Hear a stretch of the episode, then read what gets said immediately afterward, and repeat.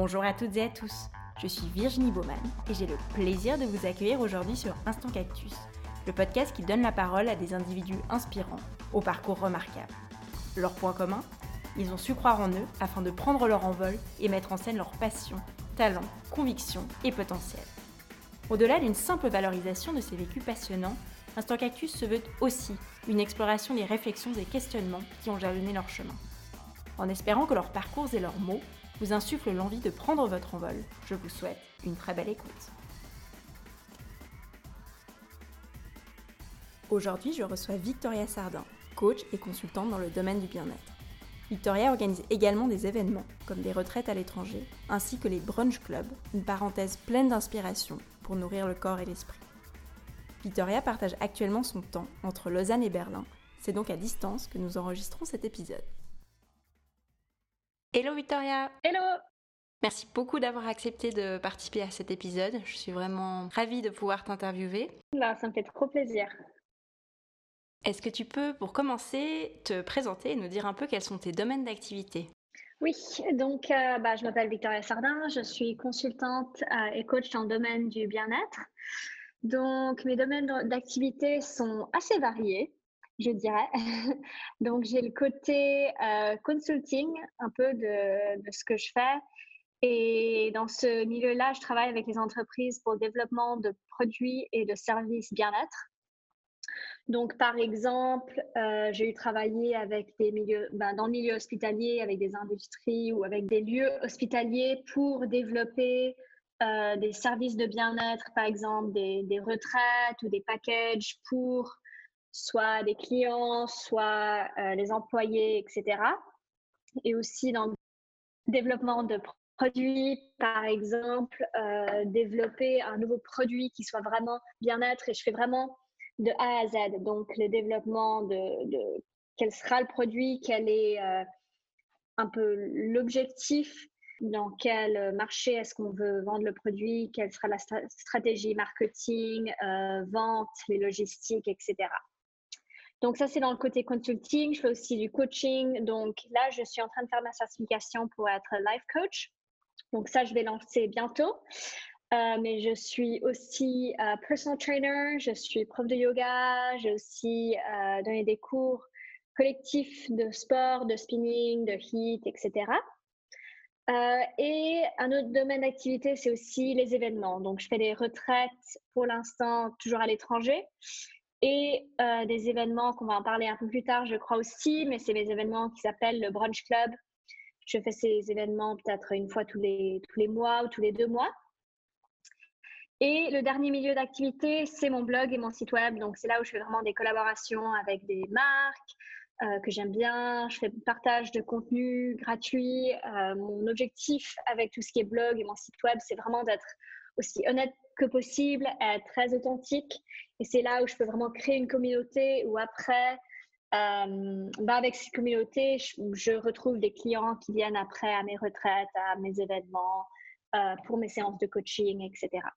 Merci beaucoup euh, pour cette introduction. Je suis vraiment bluffée. Euh, tu fais vraiment plein plein de choses. Tu as plein de cordes à ton arc. Tu es clairement multifacette.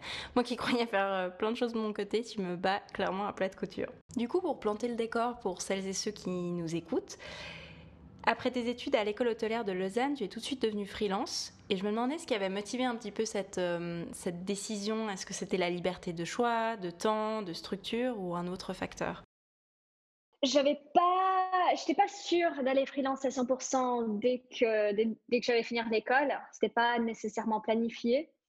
J'avais toujours réfléchi en fait que c'était quelque chose qui pourrait bien me convenir juste avec un peu ma, ma personnalité en général. J'ai toujours aimé un peu avoir des projets où je travaille un peu seule. Euh, j'ai jamais eu vraiment de problème de discipline pour travailler seule. Et c'est quelque chose que bah, ceux qui vont freelance, c'est un peu toujours la difficulté euh, savoir la discipline. Et ça, c'est quelque chose que j'ai pas vraiment eu de souci. Du coup, je me disais, c'est quelque chose qui pourrait bien me convenir. Et aussi, je faisais mes études à l'école hôtelière et il y a vraiment un grand esprit, d'entrepreneuriat. Et c'est quelque chose qui m'a aussi un peu inspirée. Et euh, donc, je crois que c'est une combinaison de, plusieurs choses. En plus, je suis allée faire un stage, mon premier, non, mon deuxième stage à l'école hôtelière. Je suis allée le faire dans une start-up en Australie. Et puis là-bas aussi, bah, c'était vraiment une petite start-up, on était, on était 20, et puis le, fondateur du start-up, c'était vraiment, euh, vraiment genre entrepreneur, et ça m'a aussi un peu inspiré. Du coup, euh, c'est quelque chose qui me trottait un peu dans la tête, mais j'avais toujours cette idée que avant de pouvoir lancer en tant que, que freelance ou euh, comment commencer ton propre truc, il faut déjà avoir l'expérience dans le corporate en tant qu'employé. Donc à la base, je m'étais dit, ouais, ce serait génial de pouvoir me lancer tout de suite, mais bah faut être un peu réaliste. Il faudrait mieux que je que j'ai d'expérience en tant qu'employé avant et après, une fois que j'ai eu mon expérience, je pourrais me lancer euh, toute seule. Et en fait, une fois que j'ai fini l'école hôtelière, euh, je m'étais dit que j'allais prendre une année pour vraiment réfléchir et pas me, pas me dépêcher à faire quelque chose avec lequel je n'étais pas sûre à 100%. Je voulais vraiment prendre le temps. Du coup, j'ai décidé que j'allais prendre une année pour vraiment que donner des cours. Donc, j'avais des cours de yoga, euh, de HIT, de, fitness collectif, quoi. Et du coup, j'avais un peu fait mon calcul, il fallait que je donne X nombre de cours pour pouvoir m'en sortir financièrement. Je me suis dit, ouais, ça pourrait le faire pendant une année. J'ai décidé que j'allais faire ça et en fait, le propriétaire du studio, il savait que j'avais, je venais juste de finir l'école hôtelière et il m'a demandé si je serais partante de faire leur marketing deux jours par semaine. Et pour ce poste-là, il faudrait que je sois inscrite en tant que en qu'indépendante. du coup, bah, je me suis dit bah ouais, pourquoi pas? Euh, et puisque je me lançais déjà en tant que tant qu'indépendante et que j'allais faire un peu tous les papiers, euh, la logistique, etc. Je me suis dit bon bah tant qu'à faire, il faudrait peut-être que je trouve d'autres clients. Donc euh, c'est un peu ça qui m'a mené à me lancer tout de suite. C'était pas nécessairement prévu, mais une chose a mené à une autre et puis, et puis voilà. Hyper cool, merci. Hein, c'est quand même, euh, enfin, ça demande quand même beaucoup de courage. Je suis vraiment admirative parce que, euh, voilà, je pense que l'image de freelance, est clairement souvent idéalisée, mais elle est aussi associée à des risques, et des risques notamment financiers. Donc ça demande quand même pas mal d'audace de, de, se lancer et de se dire, allez, on y va, je tente le coup et on verra bien ce que ça donne. Du coup, peut-être pour creuser un petit peu cet aspect, comment est-ce que tu t'es lancée concrètement en tant qu'indépendante? Comment ça s'est passé? Quelles ont été un peu les, étapes de ton développement? Comment est-ce que tu as construit ton activité, etc. Bah, en fait, tout ce qui était site web et un peu les, réseaux et tout ça, je suis un peu chanceuse du côté, je l'avais déjà. J'avais déjà commencé mon blog pendant que j'étais à l'université, j'avais déjà mon site web, euh, j'avais déjà plus ou moins de prêts. Donc c'est plutôt que j'avais j'avais pas vraiment l'intention de faire toute la démarche euh, logistique, financière, euh, légale, etc. Le moment où j'avais déjà une offre pour un job qui serait payé à deux jours par semaine fixe, je me suis dit, bon, bah, pourquoi pas. Après, ce qu'il faut savoir, c'est aussi quand tu te lances en tant qu'indépendant en Suisse, il faut avoir un minimum de trois clients. Donc, j'avais ce client-là à faire deux jours par semaine. J'avais un autre que j'ai pris contact par hasard comme ça avec un ancien de l'EHL qui commençait une nouvelle start-up qui m'a demandé si je voulais aider un jour par semaine. Et euh, j'ai commencé à aussi en même temps donner euh, des, des, séances de personal training. Donc tout ça s'est construit de manière assez organique au fond. Ouais. Et par contre, les brunch clubs et les retraites, tes retraites à l'étranger, c'est venu dans un deuxième temps. Enfin, c'est venu un petit peu plus tard, c'est juste C'est venu plus tard, voilà. La première année, c'était vraiment un peu commencer, commencer ça, commencer cette démarche, avoir plus, quelques clients et voir si c'est en fait quelque chose que je veux faire ou pas. Tu évoquais avant le fait de trouver des clients. Et je regardais encore ce matin, tu as un peu plus de 6000 followers sur Instagram, donc c'est quand même une jolie visibilité, enfin une jolie notoriété. Et justement, je me demandais un petit peu comment tu faisais pour te faire connaître et comment est-ce que tu trouves des clients. Est-ce que c'est surtout du bouche à oreille et Instagram, comme tu l'as mentionné avant, ou est-ce que tu investis aussi dans d'autres canaux? Honnêtement, j'ai vraiment pour l'instant, j'ai que utilisé euh, Instagram et mon site web. Donc, je suis assez contente parce que je crois que j'ai une communauté, euh, même, qu'elle ne soit pas énorme, c'est quand même une communauté qui est vraiment engagée. Et euh, j'ai souvent des, des, gens qui viennent régulièrement à tous mes événements, euh, qui viennent ensuite à mes retraites. Donc, j'ai vraiment réussi à avoir un peu une communauté où, voilà, ils sont, ils sont assez engagés, puis je crois qu'ils me font confiance. Donc, c'est pour ça que le côté un peu blog et créer ma communauté, pour moi, c'est hyper, hyper important. C'est que les gens puissent me faire confiance et qu'ils sachent que ce que je présente en ligne, c'est vraiment, c'est honnête, c'est authentique.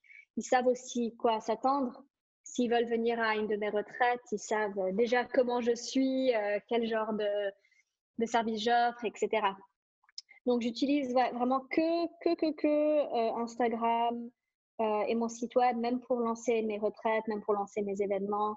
Après, c'est sûr que les collaborations aident toujours, mais ce que j'aime aussi, c'est vraiment collaborer avec d'autres blogueurs à travers Instagram, etc. aussi, qui, qui ont un peu bah, les mêmes intérêts que moi, où on s'entend bien, et c'est aussi une manière de rencontrer les gens, en fait. J'ai beaucoup d'amis que j'ai rencontrés à travers Instagram, ce qui est incroyable aussi. oui, on va dire que c'est l'un des avantages de la plateforme, au moins ça. C'est ça. Pour la prochaine question, je voulais parler avec toi d'organisation, parce qu'on l'a vu avant, tu es multifacette, tes journées, j'imagine, doivent être bien remplies. Et on l'a dit avant, l'image de freelance est souvent associée, bien sûr, à des risques, mais aussi à un certain idéal. On a l'impression des fois que, cette image de freelance, elle est presque fantasmée parce qu'on s'imagine, euh, ah super, euh, je n'aurai plus de boss sur le dos, personne ne va me parler de délai, personne ne va me mettre la pression, j'aurai pas d'horaire fixe, etc. Donc voilà, il y a une sorte d'idéal, il y a une sorte de fantasme. Et voilà, je, me demandais un petit peu comment c'était pour toi. Est-ce que tu en tires réellement une meilleure qualité de vie? Et comment est-ce que tu t'organises concrètement au quotidien? Est-ce que tu as des routines ou d'autres euh, méthodes, d'autres tactiques pour gérer ton quotidien? Alors, moi, j'adore, honnêtement, mais je crois que ça dépend de la personne et le plus important, c'est de se connaître et de savoir s'il y a personne qui va te forcer à travailler le matin et, commencer à bosser ou développer des projets, est-ce que tu le feras? Donc, c'est vraiment se connaître, se poser des questions pour vraiment savoir. Après, moi, j'ai jamais trop eu de soucis dans ce côté-là. J'ai en fait, j'ai toujours aimé un peu les études et même, j'ai toujours préféré un peu faire des projets seuls ou étudier toute seule parce que j'ai jamais vraiment eu ce problème de discipline.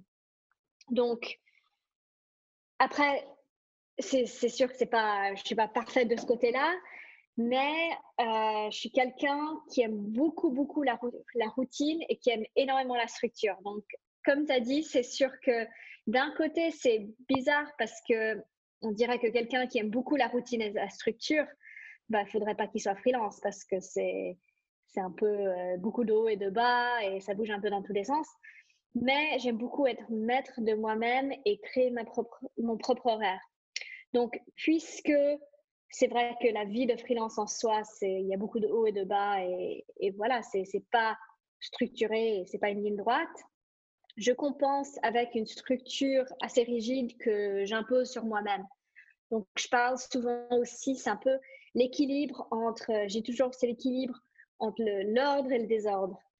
Et, je peux toujours un peu sentir, si tout d'un coup je commence à me sentir, je sais pas, peut-être je suis un peu ennuyée ou j'ai envie de, de quelque chose de nouveau, c'est parce que je suis trop dans le côté de l'ordre et j'ai besoin un peu de simulation, peut-être un nouveau projet, peut-être un challenge pour me sortir de ma zone de confort et me mettre un peu dans le côté du désordre. Mais quand je suis trop sur le côté du désordre, là, il faut vraiment que je me recadre et que je me crée cette structure. Donc, je suis par exemple hyper rigide avec ma structure matinale. La première heure de ma journée, elle est exactement pareille tous les jours. Et disons, genre la dernière demi-heure de ma journée, elle est exactement pareille tous les jours aussi. je me réveille à la même heure, je me couche à la même heure.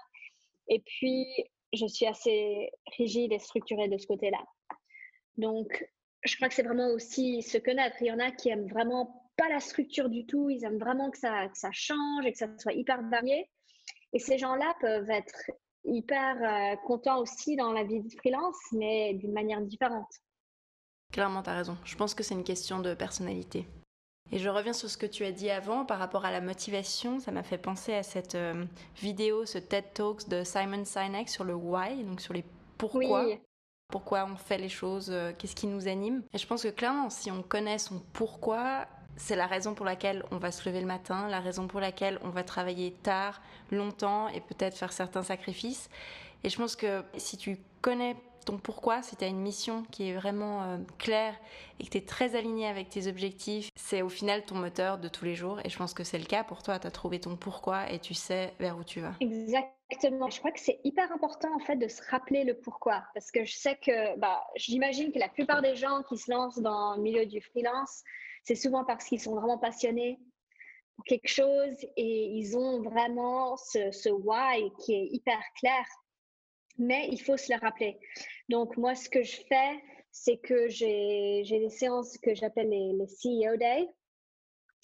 Et puis, euh, tous les mois, je m'assois, je prends une demi-journée vraiment à me recadrer, à me dire, OK, quelle est, ma, mission, quelle est ma vision à long terme, que, quels sont vraiment mes objectifs, quel est l'impact que je veux avoir sur le monde, euh, à la vie? Et je pense vraiment un peu dans ces, questions un peu vagues et très, très, très long terme, juste pour me recadrer et me dire, OK, alors si ça, c'est ma vision à très long terme, qu'est-ce que je peux faire ce mois-ci ou aujourd'hui ou cette minute-là ou dans la prochaine heure pour prendre un petit pas euh, vers cet objectif-là?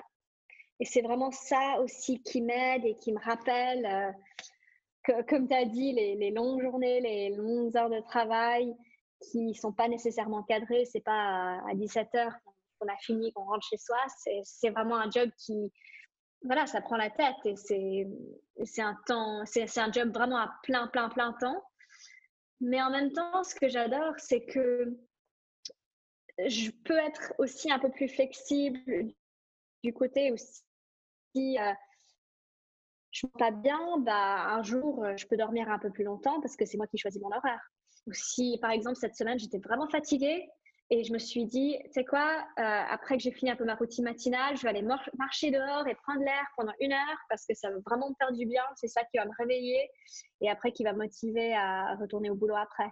Donc j'adore que moi, je peux être, bah, exactement comme j'ai dit, être, maître de mon, de mon horaire et que, euh, et que voilà, je peux un peu aussi m'écouter et savoir ce que j'ai besoin c'est vraiment top. Du coup, tu peux vraiment adapter à ton rythme.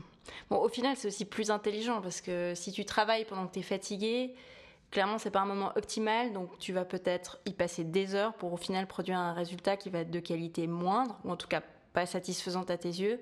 Alors qu'au final, si tu prends le temps de le faire à un moment où tu te sens bien, tu te sens en forme, tu as l'énergie, tu as l'intellect qui suit, tu vas être beaucoup plus efficace et, et produire des choses, des choses de qualité. Ouais, c'est exactement ça. C'est super intéressant ce CEO Day.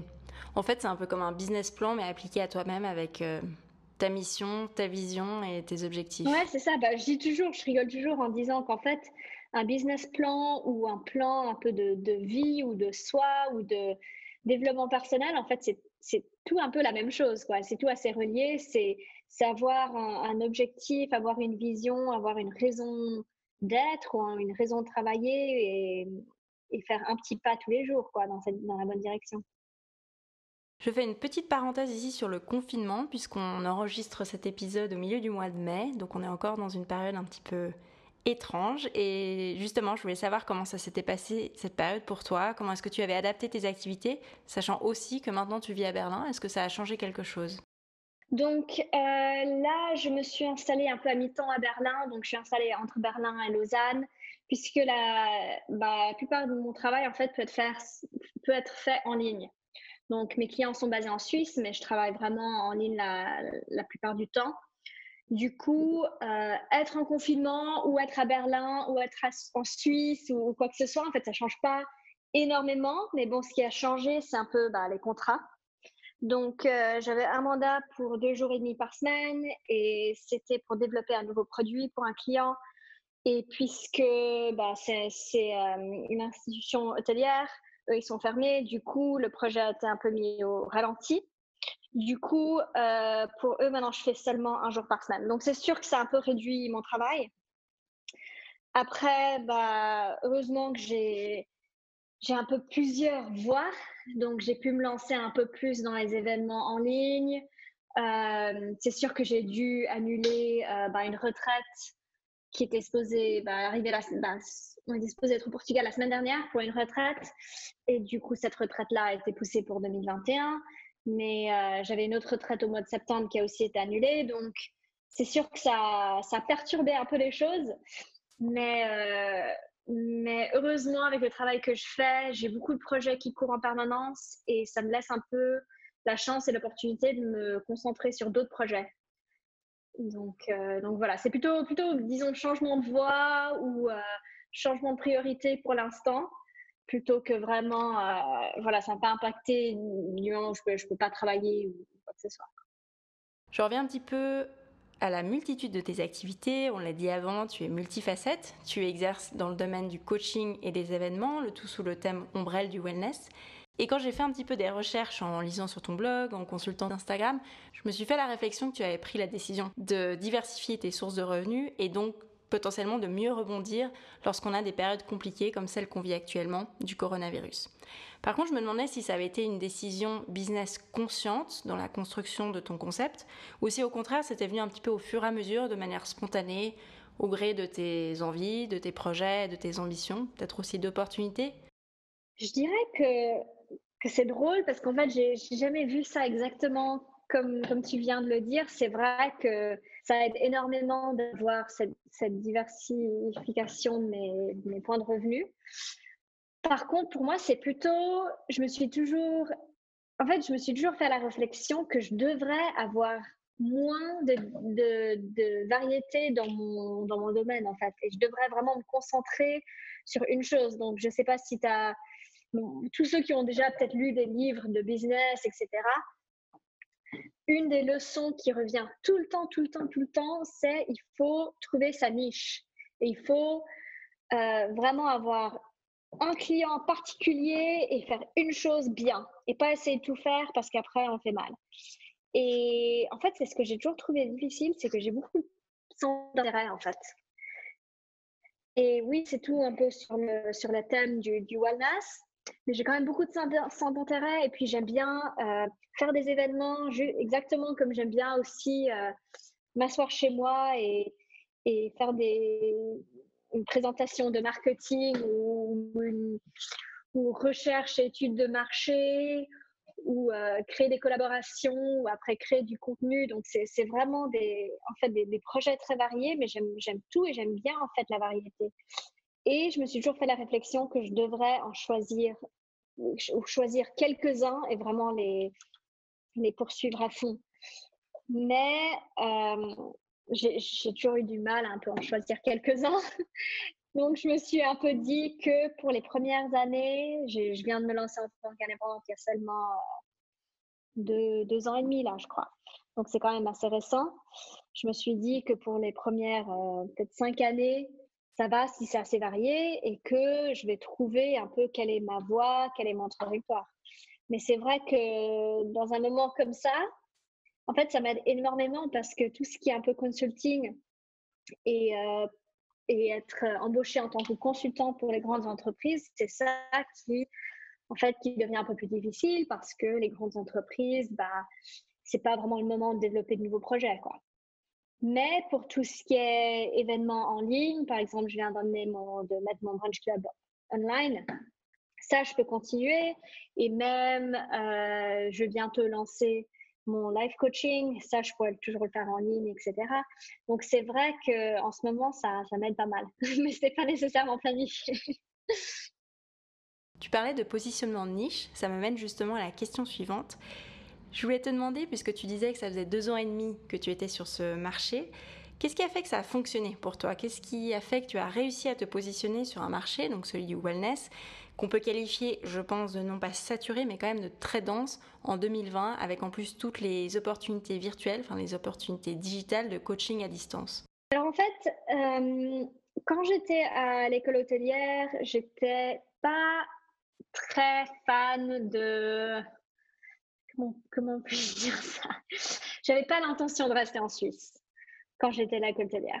Euh, j'ai grandi à Singapour, euh, j'ai toujours grandi dans les grandes villes où ça bouge énormément. Et euh, pour être honnête, je m'ennuyais un peu, j'avais l'impression que c'était un peu trop calme. Et j'avais vraiment juste envie, après mes quatre ans d'école de, de, partir, aller à une grande ville loin. quand j'étais petite, on déménageait très souvent Et j'ai toujours beaucoup bougé et vécu dans des endroits très internationaux, etc. Donc, rester en Suisse, pour moi, était une décision assez difficile, mais je savais que c'est vraiment l'endroit où j'avais le plus d'opportunités. Donc, à la base, je m'étais dit, si j'étais intelligente, j'emmènerais tout ce que j'ai vu dans le domaine du bien-être en, en Australie, à Londres, à Singapour, au Canada, etc. Et j'emmènerais tout en Suisse parce que c'est quand même un marché qui commence tout juste. C'est quand même assez nouveau, c'est quand même assez petit. Euh, la Suisse, c'est quand même un petit pays. C'est assez facile à rencontrer les gens, je trouve, dans ce milieu-là parce que, parce que le milieu est assez petit. Et euh, il y a beaucoup de connexions avec l'EHL et euh, une grande communauté autour, de l'EHL et des alumni, etc. aussi. Donc à la base, je m'étais dit, si j'étais intelligente, rester en Suisse. Mais j'avais ce feeling, comme j'ai souvent, où après quelques années quelque part, j'ai juste envie de bouger, juste envie de, voir autre chose. Mais je me suis un peu calmée et je me suis dit, OK, on va profiter à fond de ce qu'il y a en Suisse. Et en fait, ma vision de la Suisse a quand même beaucoup, beaucoup changé ces dernières années. Et j'ai commencé à, au lieu de regarder et dire qu'est-ce qui manque, comparant à d'autres grandes villes, j'ai commencé vraiment à me dire qu'est-ce qu'il y a ici qu'il n'y a pas autre part? Et euh, quand j'ai commencé à me poser cette question-là, tout a un peu changé. Et, voilà, du coup, je suis restée. Et je crois que c'est vraiment ça qui m'a beaucoup, beaucoup, beaucoup aidée parce que j'avais les connexions de l'EHL euh, et que c'est un petit marché qui, commence tout juste. Au moment où je te posais cette question, je me disais en fait c'est une question pas du tout sympa. Je sais pas pourquoi je l'ai mise au milieu de tout ça, parce que bon évidemment tu y as très bien répondu, mais euh, d'une certaine façon il y a des éléments très tangibles, très factuels, euh, comme tu disais, les connexions, le réseau, l'état du marché, voilà des opportunités. Mais d'un autre côté, ça demande aussi d'être assez objectif sur ses succès, ce qui n'est pas toujours facile parce qu'on a parfois tendance à se dévaloriser ou à se dire qu'il y a des facteurs externes euh, qui ont joué. Donc bon, navré pour cette question, mais merci pour ta réponse. Et du coup, c'est une excellente transition puisque ça me mène euh, au thème qu'on va aborder à présent, qui est celui du syndrome de l'imposteur à travers ton vécu, tes expériences. Donc peut-être un, un point de définition pour celles et ceux qui nous écoutent. Le syndrome de l'imposteur, c'est en fait l'impression d'être une fraude, donc un, usurpateur, on va dire, par exemple, dans un contexte comme celui du travail, de la vie de bureau. C'est un questionnement constant de sa légitimité, des doutes quotidiens, et puis surtout le sentiment qu'on est surestimé et qu'on va être rapidement démasqué. concrètement, c'est un peu un enfer du quotidien pour celles et ceux qui le vivent. Et Victoria, je voulais te demander, est-ce que toi, ça t'est déjà arrivé de ressentir ça? Je sais pas, par exemple, dans le cas d'un projet ou d'un mandat qui t'était confié, est-ce que tu t'es dit, mon Dieu, je suis une fraude, on va me démasquer et je vais être ridiculisée? Ouais, c'est sûr. Bah, je me suis lancée en tant que consultante à 24 ans, donc euh, je crois qu'on peut, avoir du mal à être consultante à 24 ans sans avoir, l'impression d'être euh, un imposteur. Donc, c'est sûr que oui. Euh, souvent même, c'est sûr plus au début que, maintenant, mais quand même, et, et c'est quelque chose qui, qui, va et qui vient, quoi. C'est pas quelque chose qui est constant. Est-ce que par exemple, en tant que consultante, tu parlais tout à l'heure de plan marketing et de développement produit, voilà, ce, genre de mission, est-ce que tu t'es déjà sentie anxieuse ou tu disais que tu n'allais pas être à la hauteur de, ce que voilà, du mandat, de ce qui t'avait été confié, euh, dans le sens, enfin, c'est t'échanges un, service contre un salaire, enfin contre une rémunération, est-ce que tu te mets une pression par rapport à ça? Est-ce que tu as, ressenti du stress à l'idée de ne pas pouvoir délivrer Au contraire, tu étais plutôt confiante sur le résultat que tu allais fournir? Je suis assez consciente aussi que ce qu'on ressent, c'est que c'est souvent ce que les autres ressentent aussi. Donc, en fait, je suis rentrée, donc par exemple, mon premier gros contrat, mon premier gros euh, mandat, je suis rentrée dans le bureau du CEO pour me proposer en tant que consultante quand j'avais aucun autre client et j'avais 24 ans. Quoi. Mais euh, je me suis vraiment préparée en faisant bah, déjà une liste de toutes les raisons pour lesquelles je suis qualifiée pour ce travail, les raisons pour lesquelles je peux leur amener quelque chose, et c'est vraiment quelque chose que j'essayais de répéter dans la tête. Et je me suis dit, ce feeling-là d'être imposteur, ça ne me sert pas à ce moment. Parce qu'il faut vraiment que, si je veux convaincre quelqu'un, il faut que je me convainque moi-même en premier, quoi. Je me suis toujours dit, si tu crois pas en toi-même, personne va croire en toi. Donc, c'est toujours quelque chose que j'essaie de me répéter et, et voilà, elle, peut me convaincre de cette confiance. Mais c'est sûr que j'ai que j'ai eu ce feeling, euh, surtout pour certains mandats plus que d'autres.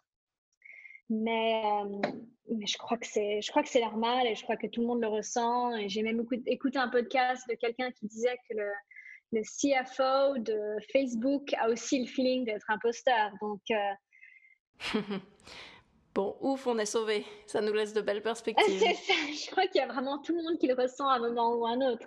C'est plutôt presque se, se convaincre autrement et apprendre à le faire. Mais c'est vrai, tu as raison. Au final, c'est apprendre à gérer son mental qui est au fond un, faux discours intérieur euh, qui peut être euh, clairement une nuisance. Ouais, ouais. C'est super intéressant en fait cette liste que tu as faite avec euh, tous les points qui démontrent pourquoi tu es qualifié pour le poste ou pour le mandat. Parce qu'en fait, quand je faisais un petit peu la recherche sur euh, ce sujet, donc sur le thème du syndrome de l'imposteur, je me suis finalement demandé c'est quoi être légitime? Est-ce que justement c'est être qualifié dans le sens avoir les bons diplômes entre guillemets, qui viennent des bonnes écoles à nouveau entre guillemets Est-ce que c'est avoir de l'expérience? Est-ce que c'est avoir de l'expérience qui est validée par les autres? C'est-à-dire est-ce que c'est la reconnaissance de ses pairs ou d'un réseau plus large? Est-ce que c'est tout ça être qualifié et donc être légitime? Ou alors c'est carrément autre chose, c'est plus que ça, et c'est aussi une affaire de confiance en soi. Crois que ça dépend, et je crois que, disons, quelqu'un qui a tous les diplômes et qui peut vraiment pas se convaincre qu'il devrait en avoir plus, bah peut-être s'ils ont ce feeling-là, c'est parce qu'ils se disent, bah oui, peut-être j'ai tous les diplômes, mais j'ai pas l'expérience. Donc en fait, c'est facile quand on a, on a ce feeling d'imposteur. Il y en a toujours, il y a toujours d'autres qui sont plus qualifiés que nous euh, que ça soit en diplôme, expérience, euh, etc. Et on va toujours trouver les points sur lesquels peut-être on n'est pas, on n'est pas, on n'a pas tout ce qu'il faut. Mais, euh, mais c'est ça le truc, c'est que personne n'est parfaitement en guillemets qualifié parce que exactement, qu'est-ce que ça veut même dire être qualifié? Parce que parce que voilà, il y a, tous ces côtés-là, il y a le diplôme, il y a l'expérience, et, euh, et aussi, il y, a, y a la confiance. Et je crois qu'on peut tous aussi reconnaître que, à un moment ou à un autre, peut-être qu'il y a quelqu'un qui, a fait quelque chose d'extraordinaire sans diplôme, sans expérience, euh, sans rien. Et si eux, ils ont pu le faire, bah, pourquoi Est-ce que c'est voilà, est-ce que vraiment la confiance? Est-ce que euh, et, et, comme je l'ai dit avant, je crois que quand, quand on croit en soi, c'est sûr que c'est beaucoup plus facile à convaincre les autres, quoi. Parce que tout d'un coup, quelqu'un va dire, bon, bah, elle a l'air d'être hyper confiante et dire que qu'elle peut faire tout ça sans souci, bah, si elle, elle croit ça, peut-être qu'il y a une raison, quoi.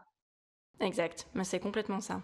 Et ça me fait d'ailleurs penser à une phrase que je me répète assez souvent, c'est fake it until you make it. C'est exactement ça.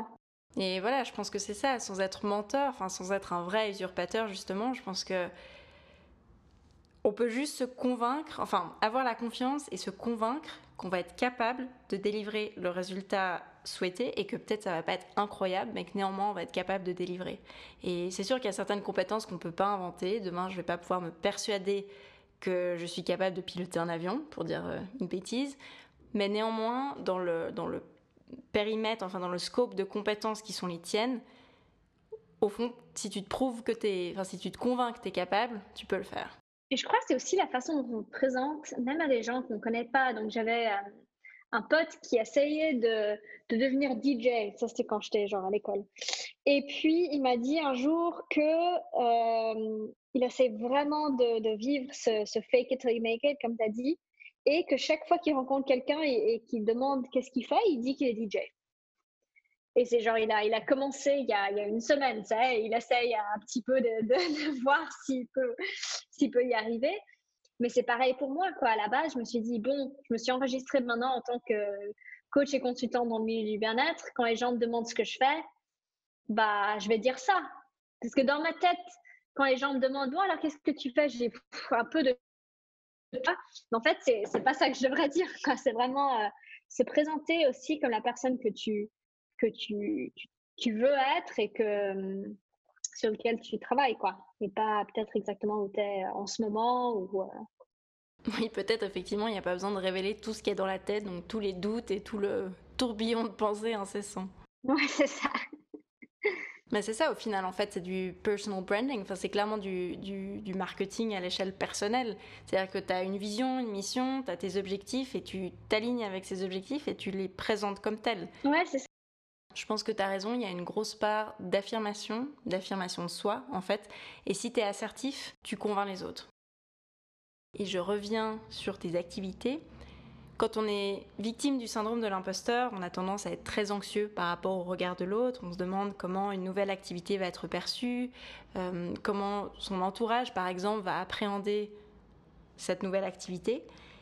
Et toi qui as lancé donc les brunch clubs et également les retraites à l'étranger il y a environ un an, comment tu te sentais par rapport à tout ça? Est-ce que tu as vécu aussi un peu ce syndrome de l'imposteur à ce moment-là? Est-ce que tu t'es dit, oh, et si personne ne s'inscrit, qu'est-ce qui va se passer? Ou pendant une retraite, et si ce n'est pas à la hauteur des attentes, etc. Est-ce que tu avais ce genre de pensée ou tu étais au contraire plutôt confiante? Ouais, bah, c'est sûr que j'ai réfléchi, vraiment eu exactement ces questions-là qui, qui m'ont rentré dans la tête. Euh, pour être honnête, pour mon premier brunch club, j'ai un peu lancé ça en tant que Je vais essayer, je vais tenter. Si j'en fais qu'un, bah ok. J'ai un peu lancé ça en disant ok, c'est des, des, événements mensuels, mais je me suis dit bon, si j'en fais un et personne vient, bah mais voilà, du coup, ça a bien marché. J'ai continué, mais c'était pareil pour ma retraite. Quand j'ai lancé ma retraite en ligne, je me suis dit, mon Dieu, mais si personne vient. Euh, après, pour cette retraite-là, j'étais un peu chanceuse, c'était ma première et j'avais pas euh, nécessairement besoin de, de m'engager énormément financièrement. Donc, ça, ça a été.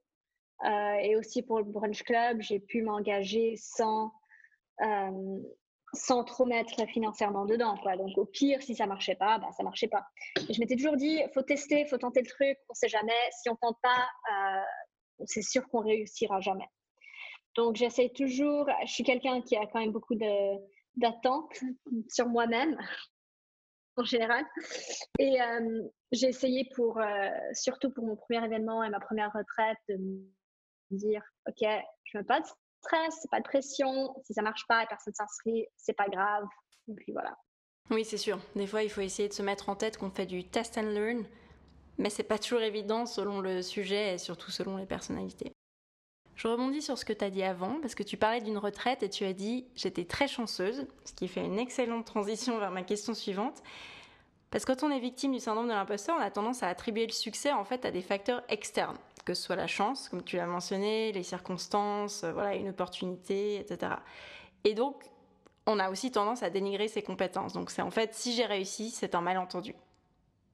Et on dit souvent que c'est le complexe de l'usurpateur malgré les réussites objectives. Est-ce que toi, maintenant, vu le succès évident des brunch clubs et des retraites, tu es plus bienveillante avec toi-même et tu doutes moins ou ça n'a pas du tout changé ta perspective des choses? Ouais, c'est euh, une très bonne question. Difficile aussi. Je dirais que ça va et ça vient. Ça dépend du jour, honnêtement. Je crois que chaque fois que je fais un événement brunch club, et là j'en ai fait quand même euh, huit, ouais, huit événements physiques euh, où j'ai réussi à tout vendre des billets et un événement en ligne. Et chaque fois quand quand ça commence et tout d'un coup, je commence le cours de yoga, je, je marche vers l'avant de la salle et qu'il y a genre 30 personnes qui sont là, ça me fait quand même à chaque fois un choc en me disant mais mon Dieu, les gens sont vraiment venus. Genre, quand j'ai vendu des billets en ligne, c'était pas un bug, c'était pas genre ma mère qui en a acheté 30 pour, me soulager. En fait, c'est vrai, c'est des, des, vraies personnes qui ont acheté. Donc, euh, ça me surprend à chaque fois. Euh, et, et, ouais, et ça dépend du jour. Il y a des jours où je me dis, euh, même, même au début, quand tu m'as demandé comment est-ce que je me suis lancée en tant que freelance, bah, j'ai toujours qu'en fait, j'étais hyper chanceuse, que j'ai eu beaucoup d'opportunités qui sont venues vers moi la première année. Mais après, c'est vrai que que voilà, il y a du travail derrière aussi. Donc, euh, ça dépend du jour. Les jours où je me sens bien et confiante, je me dis Ah, génial, j'ai trop bien, j'ai trop bien géré.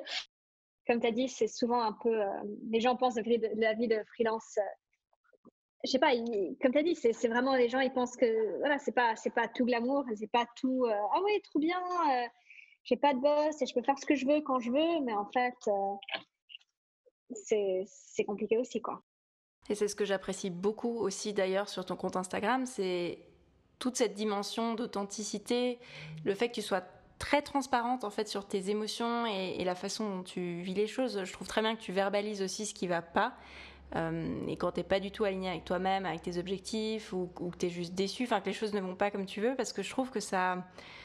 On disait avant que, l'image de, freelance était un peu idéalisée, fantasmée, et justement, d'être très honnête, d'être très transparente, ça, ça, désacralise un petit peu tout ça et ça ramène à des choses euh, plus humaines, plus, euh, oui, plus transparentes, juste tout simplement. Et, je pense que c'est ce qui euh, fédère aussi ta communauté, c'est le fait que tu sois très authentique et très ouverte sur tout ce que tu ressens.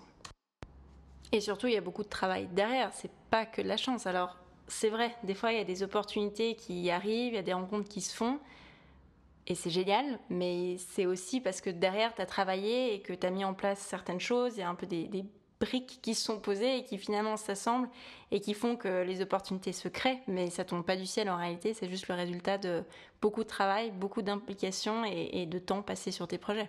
C'est pas juste de la chance. Ouais. Parce que je reçois, souvent aussi des messages de gens qui me disent Ah, mais c'est trop bien, t'es trop chanceux, j'aimerais trop me lancer en tant que freelance, machin. Et, euh, et bah, je réponds toujours, bah oui, si tu as, si as ce feeling-là et que tu as envie, bah, fais-le. Faire les projets que moi je veux, avec qui je veux, c'est génial. Mais, mais voilà, c'est sûr que c'est pas, voilà, pas que, que ça, c'est pas tout parfait et c'est pas idéal. Il n'y a, aucune solution idéale pour, pour la vie, quoi. Ça monte, ça descend, il y a des jours où ça va, il y a des jours où ça va pas. Pour revenir à ces aspects de bienveillance, je pense que tu as raison. Et des fois, il faut juste euh, faire un point avec soi-même et se dire ok c'est incroyable en fait j'ai accompli tout ça et presque en faire la liste et reconnaître que c'est incroyable je pense qu'il faut être un peu indulgent avec soi-même et bienveillant comme on pourrait être avec euh, quelqu'un d'autre pour conclure sur ce sujet puisque de nombreuses personnes vivent ce syndrome de l'imposteur ça représente beaucoup d'inconfort psychologique puisque on l'a dit il y a de l'anxiété il y a de la culpabilité de la honte même parfois pour certaines personnes donc c'est vraiment très pesant à vivre au quotidien est-ce que tu as des conseils à partager pour essayer d'atténuer tout ça, de réduire cette petite voix intérieure? Donc je crois que c'est aussi, bah, premièrement, comprendre que c'est normal et que tout le monde a cette petite voix intérieure. Et je crois que ça, c'est quelque chose qui aide vraiment. Comme j'avais dit avant, euh, juste l'info que, même le CFO de Facebook a ce feeling-là, pour moi, ça me, soulage d'un côté en me disant, bon, c'est vraiment normal. Euh, c'est vraiment quelque chose qu'il faut, c'est pas, euh, disons, il faut pas se dire qu'un jour on l'aura plus, c'est vraiment savoir à le, à le contrôler et travailler avec et savoir il y a des moments où en fait ça ne te sert pas. C'est sûr qu'il y a des moments en soi, en fait ça, ça sert d'un côté parce que ça nous, ça nous laisse un peu la place de nous remettre en question. Mais c'est sûr que voilà, il y a quand même des moments où ça sert vraiment pas. Et ces moments-là, comme j'avais dit avant mon meeting, où j'avais du coup écrit une liste, toutes les raisons pour lesquelles euh, je suis bah, légitime et pour lesquelles je suis la bonne personne pour faire le, travail pour lequel je vais être embauchée. Donc c'est toujours un peu refléter, refléter et se dire, voilà, c'est normal que j'ai ce feeling. Euh, quelles sont les raisons pour lesquelles c'est vraiment que un sentiment et c'est pas la vérité en fait. Moi, ce que je fais souvent, c'est aussi des listes où j'écris un peu les raisons pour lesquelles je suis un peu fière de moi ou qu'est-ce que j'ai achevé récemment pour lequel je suis fière. Et vraiment, euh, ces genres de réflexions-là, ça m'aide beaucoup. Et vraiment se dire, voilà, c'est un sentiment, c'est pas la vérité. Mais c'est ramener à des choses factuelles et, très tangibles et se convaincre, comme tu disais tout à l'heure. Ouais, exact. On disait avant que c'était difficile de se projeter vu la période étrange qu'on vit en ce moment, mais je te pose quand même la question. Est-ce que tu as des futurs projets que tu aimerais partager avec nous aujourd'hui? Euh, Je vais bientôt lancer mon euh, programme de live coaching. Donc, je vais commencer avec des clients euh, individuels donc ça, je vais en avoir, je vais avoir plus euh, bien expliqué sur mon site une fois que j'ai passé ma certification, qui devrait se faire euh, ce mois-ci, j'espère. Donc, donc voilà, lancer le live coaching. Et puis, j'ai une retraite de planifier pour le mois de septembre, mais à voir. je ne sais pas si ça sera possible ou pas, j'espère, je croise tous mes doigts et mes doigts de pied aussi, mais ouais, ça, on n'est pas encore sûr. Mais autrement, j'ai aussi une retraite, la retraite qui était au Portugal, euh, où j'étais supposée être en ce moment-là, cette semaine. Elle a été euh, déplacée à la deuxième semaine de mai en 2021. Donc voilà, du 8, du 8 au 15 mai. Et pour conclure cet épisode, on parlait à l'instant de se projeter, mais à présent on va regarder un petit peu en arrière. Quel conseil tu aurais voulu te donner quand tu as commencé ton activité? Je dirais euh, de, faire confiance à ton instinct. Je crois que souvent, on a toutes les réponses qu'on a besoin à l'intérieur de soi. On demande souvent conseil aux autres qu'en fait, on, connaît les réponses et on sait ce qu'on veut entendre. Et souvent, la raison on demande conseil, c'est parce qu'on veut que quelqu'un euh, nous dise ce qu'on veut entendre, en fait. Mais souvent, on a les réponses à l'intérieur de soi et des fois, on ne sait pas trop. J'avais un feeling quand j'avais bah, vers, vers 20 ans que je pensais que je voulais peut-être me lancer en tant que freelance ou en tant qu'indépendante parce que je pensais que c'est quelque chose qui allait me convenir. Et je suis tellement contente que je l'ai fait. Et j'avais aussi ce feeling, par exemple, juste après avoir fini le HL, que j'avais pas envie d'être employée tout de suite, même si j'avais l'intention de l'être. Je m'étais dit non, je vais quand même prendre une année pour bien réfléchir. Et je suis tellement contente que j'ai fait ça aussi. Euh, j'avais le feeling que j'avais envie d'aller à Berlin pour pouvoir être bah, près de mon copain et un peu de découvrir les opportunités ici et, vraiment vivre une vie où je peux être en, deux villes et faire les allers-retours parce que je pensais que c'est quelque chose qui allait me plaire et je suis tellement contente que je l'ai fait. Donc c'est vraiment tous ces petits feelings, on se dit, je ne sais pas si c'est logique, si on a vraiment le feeling qu'on veut faire quelque chose, il faut le faire. Merci beaucoup pour ce très bon conseil. On arrive ainsi à la fin de cet épisode. J'espère qu'il vous a plu. Merci Victoria pour ta participation et pour ton partage d'expérience. Vous pouvez retrouver Victoria sur victoriasardin.com ainsi que sur le compte Instagram du même nom. Merci à toutes et à tous pour votre écoute et je vous donne rendez-vous pour le prochain épisode.